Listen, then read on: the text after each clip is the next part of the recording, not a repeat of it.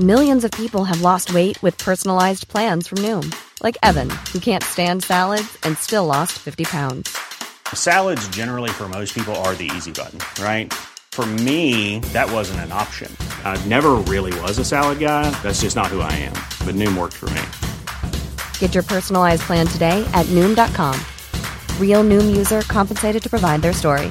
In four weeks, the typical Noom user can expect to lose one to two pounds per week. Individual results may vary. Mensaje parroquial para algunos cuantos en este último episodio de la semana. De un tuit de Mauricio Schwartz.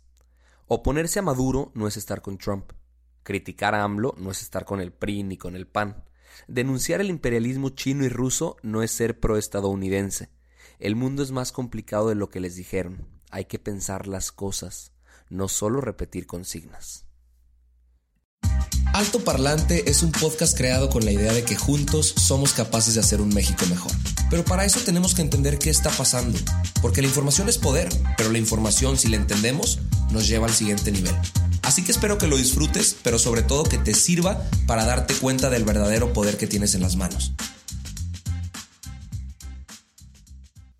Amigos, saludos desde Tampico. Hoy arranca el fin de semana. Vine por acá a dar una conferencia, pero voy a intentar abarcar muchas noticias en poco tiempo para no para no interferir con sus planes de fin de semana, nada más eh, darles mucha información en poco tiempo porque pasaron cosas interesantes, dos noticias que tienen que ver con los niños porque se dijeron cosas al respecto y Claudia Sheinbaum en la Ciudad de México también, también eh, hizo cosas interesantes que causaron mucha controversia, pero vamos a empezar con la respuesta que dio Andrés Manuel López Obrador cuando se le preguntó sobre un software pirata que estaban usando casi una tercera parte de las gasolineras en el país para entregar reportes al SAT sobre la cantidad de gasolina que vendían y pues fingir, maquillar ese número para poder vender huachicol. Una reportera le preguntó que quería saber si hay alguna, alguna empresa o cadena que esté siendo investigada directamente que utilizar ese software y cómo iban las investigaciones. A lo que Andrés Manuel respondió muy claramente lo siguiente. Gasolineras o gasolinerías, hay que pedir un especialista en manejo de la lengua que nos aclare cómo se dice, si es gasolinera o gasolinería. O sea, sí, pero sería bueno aclararlo, cómo se tiene que decir, porque donde se venden las tortillas, pues la tortillería, ¿no? Se venden los tacos, es la taquería, pero vamos pidiéndole a un especialista que nos aclare, ¿no? ¿Cómo hay que decirle? O a lo mejor está bien de las dos maneras. Me encantaría que esto fuera broma, que yo los estuviera chamaqueando con este audio, pero en realidad fue lo que respondió. No inventes que responde eso frente a un cuestionamiento tan directo y tan conciso como el que le estaban haciendo y se sale por la tangente contestando eso. Luego, ¿cómo quieren? ¿Cómo no quieren que la gente dude cuando están diciendo que están luchando contra el huachicol y les preguntan que por qué no hay ningún detenido y contestan semejantes eh, cosas que nada más desvían la atención. Ahorita, eh, o sea, el debate lo llevó a preguntarse si se dice gasolinería y gasolinería, que ya investigué y la respuesta es gasolinera. Gasolinería fue una palabra que inventamos los mexicanos. Entonces, eh, pues sí, estas son la, el, el nivel de debate que tiene nuestro presidente frente a algunos cuestionamientos. Segunda noticia. Eh, Claudia Sheinbaum explicó que hay algo que se llama la PIDASI, bueno, eso no, lo explicó ella, pero sí hay algo que se llama la PIDASI, que es el Programa Integral para el Diagnóstico y Atención a la Sobredotación Intelectual, que beneficiaba a 300 menores de edad. Y Claudia Sheinbaum lamentablemente dijo que dejaron de operar porque consideraban que no hay ningún estudio científico que pueda definir si hay algún niño superdotado o no como tal.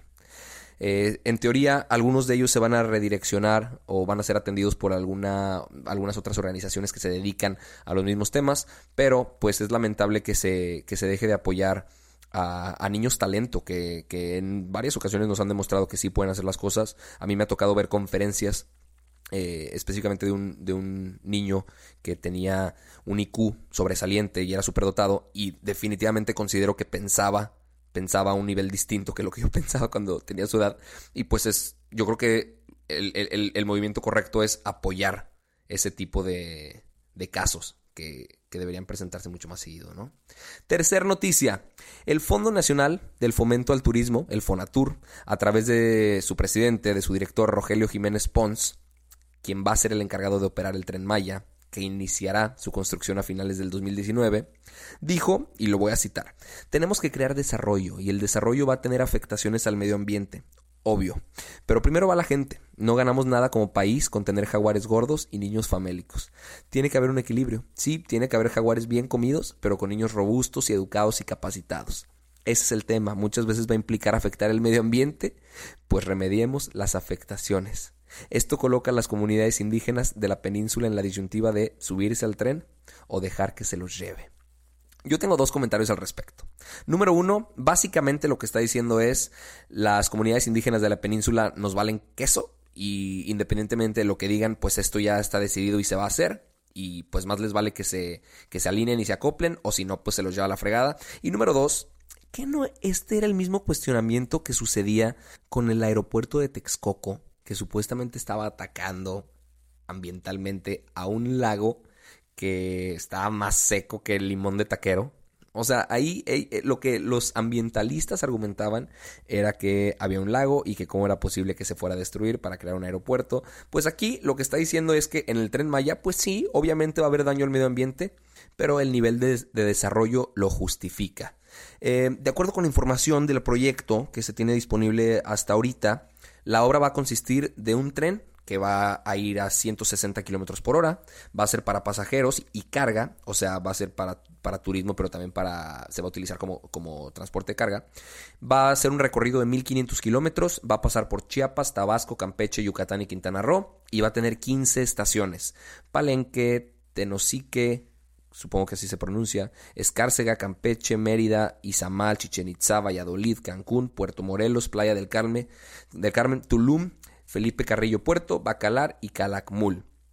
Eh, en teoría, lo que ellos buscan es que en 10 años se logre una meta de 3 millones de pasajeros anuales. Y lo que comenta este cuate Rogelio Jiménez es que, pues básicamente lo que estaba haciendo era una labor de convencimiento para que la gente indígena que esté ahí y, y, por eso dijo lo de o se suben al tren o se los lleva, porque lo, lo que está haciendo es hacer una invitación para que la gente labore en, en, ese, en ese tren, o sea, en operar el tren una vez que ya haya sido construido, porque él dice que el, desarrollo no va a ser para el turista, sino para, para el indígena que vive ahí y que, en teoría, digo, o sea, reitero que todo esto es en teoría, va a traer muy, mucho beneficio eh, de, de desarrollo para la zona, y que es una zona bastante pobre, cabe recalcar. Tercer noticia, el tema del penthouse de Olga Sánchez Cordero. Ella es la secretaria de gobernación. Acuérdense que yo en un episodio les dije que, que tenían como fecha límite el 30 de enero para hacer sus declaraciones patrimoniales. Pues Olga Sánchez Cordero hizo su, su declaración ese mismo día, pero después un periodista del diario Reforma se dio cuenta que no declaró un penthouse que tiene en Houston de 11.1 millones de pesos. Cuando se le dijo que qué onda, que qué había pasado, de entrada lo hiciste a último momento y se te olvidó poner, híjole, un penthouse que vale 11.1 millones de pesos. Pues ella salió a decir que, que fue la Secretaría de la Función Pública, que no publicaron su declaración completa, que ella había hablado con el titular de la Dirección General de Responsabilidades y Situación Patrimonial, Fernando Martínez, y que pues que le pregunten a él por qué no lo pusieron.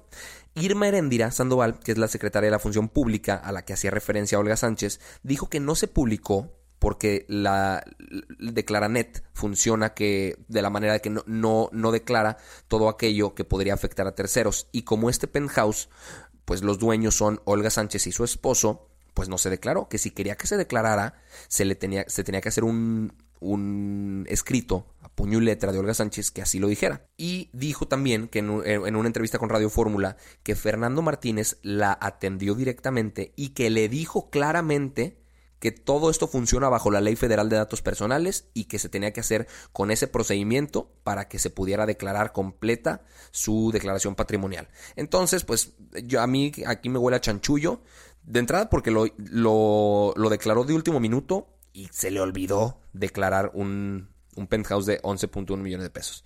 Después le preguntaron también que, pues, ¿cómo justifica eso? Que cómo justifica que tiene un departamento de 11.1 millones de pesos. Aparte, no es lo único que, tiene. aparte de eso, declaró que es dueña de un terreno rústico con valor de 90 millones de pesos y un departamento de 2.711.961 pesos. Además señaló que percibe un salario mensual de 120.583 pesos por su cargo público y aquí hay algo que no entiendo bien porque recibe 228.078 pesos por un concepto de otros. Así está, entre comillas, otros. Lo que le da un total de 348.661 pesos. Además, la funcionaria no proporcionó información de vehículos ni bienes eh, muebles a su nombre. Yo no estoy peleado con que y nadie debería estar peleado con que los funcionarios tengan cosas o tengan dinero. Lo que, lo que sí es que lo hagan parecer como que se lo ganaron de una manera incorrecta porque les da miedo declararlo, se les olvida declararlo, se esperan hasta el último minuto, se les tiene que forzar a que lo declaren. Eh, vaya, debe haber ahí un, dilema sobre el por qué no lo hacen y, y estaría bien conocerlo de manera transparente. Cuando se le preguntó que cómo se justificaba, contestó lo siguiente. Ya lo, ya lo, ya lo dije, yo lo tenía declarado y por alguna razón pregúntele al director por qué no lo publicó de la función. No. ¿Cómo que cómo lo justifico? Pues lo pagamos mi esposo y yo. No contradice la austeridad de secretaria. A ver, yo lo tengo hace 10 años ¿eh? y lo compramos con nuestro trabajo. Que quede claro, tenemos 100 años trabajando, 50 yo y 50 él. Tenemos tenemos 50 años de casados y todo el tiempo hemos trabajado. Nuestro patrimonio se ha hecho peso sobre peso, peso sobre peso durante 100 años. Gracias. Gracias. Y pues ahí quedó esa discusión, que creo que ya no hay que prestarle más atención a menos que se pongan más turbias las cosas. Démosle el beneficio de la duda a Olga Sánchez Cordero. Yo la conocí en algún punto en, en un evento platiqué un poco con ella y me pareció una mujer honesta a primera vista, pero pues que no, que no se manejen de estas maneras si no quieren que la gente dude, caray. Última noticia, la Cámara de Diputados, con 303 votos a favor, 111 en contra y 31 abstenciones, aprobaron los cambios a la Ley Federal de las Entidades Paraestatales, que se le llamó coloquialmente la ley Taibo, que lo que busca es permitir que mexicanos naturalizados y sin experiencia en ámbitos administrativos puedan encabezar entidades paraestatales del gobierno federal. ¿Por qué se le llamó la ley Taibo? Hay un cuate que se llama Paco Ignacio Taibo II, que es de, eh, de nacionalidad española, él nació en España pero se naturalizó mexicano, y Andrés Manuel lo había designado como dirigente de del Fondo de Cultura Económica.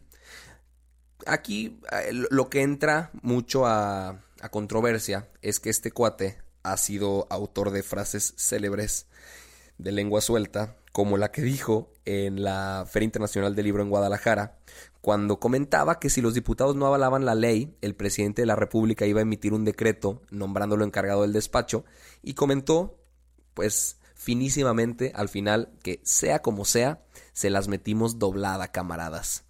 Nos ganamos el derecho de decir las cosas como son, a los ladrones ladrones, a los culeros culeros. Y perdón por mi francés, pero se los digo así explícitamente para que se den cuenta qué clase de personas están poniéndose al frente de, de, nuestro, de nuestras paraestatales.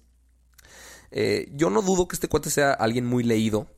Lo que se critica también, y lo dijo Dulce María Sauri, que es una diputada del PRI, es que no tiene experiencia administrativa y Jacqueline Martínez, que es diputada del PAN, dijo que está muy raro que se haga una ley con dedicatoria especial. O sea, que esta ley, eh, o sea, la reforma, solo se haga para que este cuate, que es amigo de Andrés Manuel, entre a dirigir el Fondo de Cultura Económica. Porque, pues, que, que no justamente esto se había criticado que lo hacían presidentes pasados, el nepotismo, el amiguismo, o sea, que ponían a gente muy cercana, que ponían a cuates suyos, y ahorita se acaba de reformar una ley que le permite a un cuate de Andrés Manuel, que ha, hecho comentarios muy misóginos también, dirigir el Fondo de Cultura Económica. Otro, otra persona que, a mí se me, parece muy repugnante, Gerardo Fernández Noroña, que espero que escuche este programa alguna vez y ojalá y este episodio para que me escuche decir esto de él, dijo de una manera muy inapropiada, eh, inoportuna, que que pues ¿por qué se quejan ahorita? Si en, en, aquel entonces, cuando fue secretario de gobernación Camilo Muriño, lo aguantaron, si él era español. Camilo Muriño falleció en un accidente siendo secretario de gobernación. Y yo creo que el hacer referencia a esta persona, nada más para ejemplificar el cargo que se le va a dar a este Taibo 2, a este brother, pues a mí me parece una falta de respeto y no ha sido la única que se ha echado Fernández Noroña. Ha eh, dicho semejantes cosas sobre Venezuela, fue a respaldar a Maduro y pues no sé qué, qué, hace en el gobierno este güey, la verdad. Pero con eso cerramos las noticias del día de hoy. Si este programa te gusta, lo disfrutas, te informa, crees que vale la pena, pues compártelo con quien tú quieras, con tu abuelita, con tu tía, con tu papá, con tu sobrino, pónganse a escucharlo en familia, ponte a escucharlo en el carro con tus amigos y hagamos que la información sea el arma más poderosa que tenemos como mexicanos. También me puedes seguir en arroba Arturo Aramburo en Instagram y hacerme llegar cualquier comentario, duda, aclaración, sugerencia, mentada de madre o declaración de amor que tengas. Nos vemos el lunes.